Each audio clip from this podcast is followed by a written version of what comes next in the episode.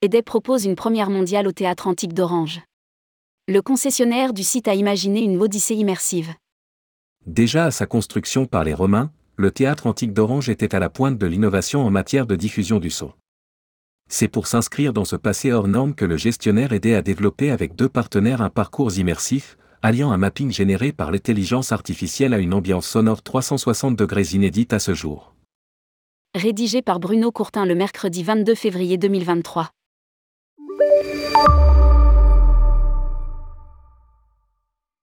Pour gagner la délégation de services publics de gestion du site classé au patrimoine mondial de l'humanité par l'UNESCO, EDEI, également présent aux arènes de Nîmes, s'est engagé à proposer un spectacle unique au monde, associant plusieurs techniques de pointe, voire teaser en fin d'article.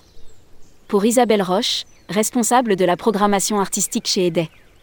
Il s'agit de redonner sa vocation au lieu en faisant du théâtre antique d'Orange une scène innovante sonore.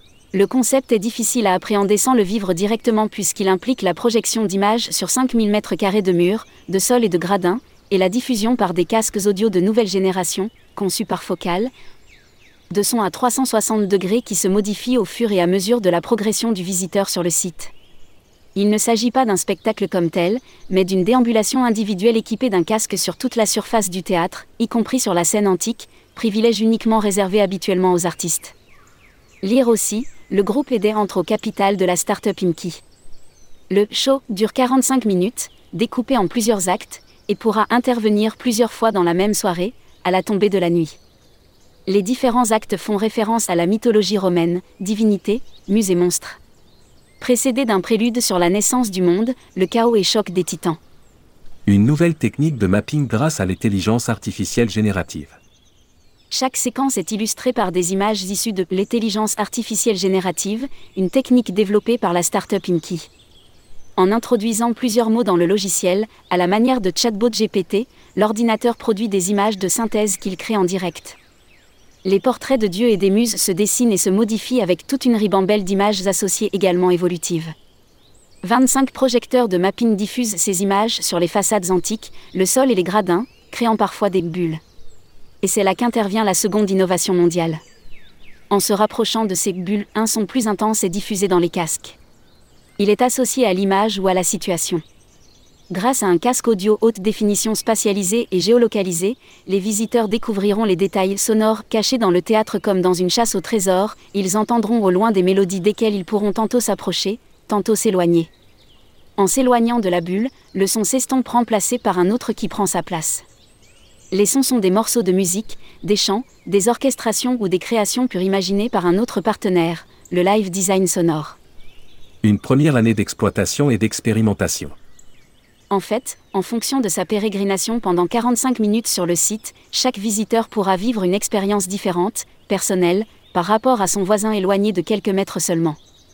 L'Odyssée sonore est née de ce désir de redonner au théâtre sa vocation et de rendre accessible à tous les publics une expérience visuelle et sonore vécue entre amis ou en famille, voire en groupe en cas de privatisation du lieu. Insiste Mathilde Moore, directrice du théâtre antique. C'est un voyage qui traverse l'imaginaire collectif tout en interpellant les visiteurs individuellement par un air, une sonorité, qui feront écho à son vécu personnel, à ses propres souvenirs et émotions. Le programme va débuter en mai prochain avec une soixantaine de dates programmées entre les événements qu'accueille habituellement le théâtre antique, concerts, chorégies.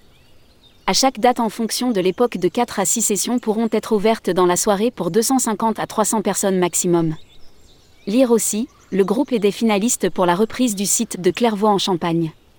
La première année d'exploitation et d'expérimentation d'une technique totalement inédite servira de test pour la gestion ultérieure moins de 80 000 personnes pourront y participer en première année pour un tarif proposé à 22 euros en individuel.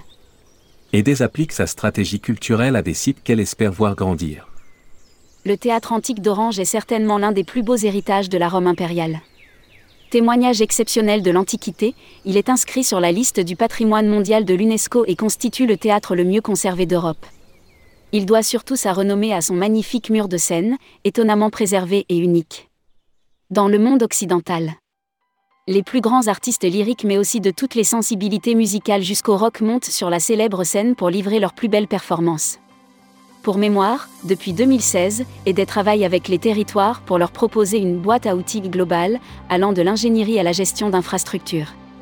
En 2020, EDEC crée un pôle dédié à la culture et au patrimoine et gagne plusieurs appels d'offres décisifs comme la gestion des arènes de Denim ou deux petits trains de la Mure, ainsi que la gestion du théâtre antique et de son arc de triomphe, ainsi que le musée d'art et d'histoire. Publié par Bruno Courtin. Responsable rubrique Partez en France, tourmag.com.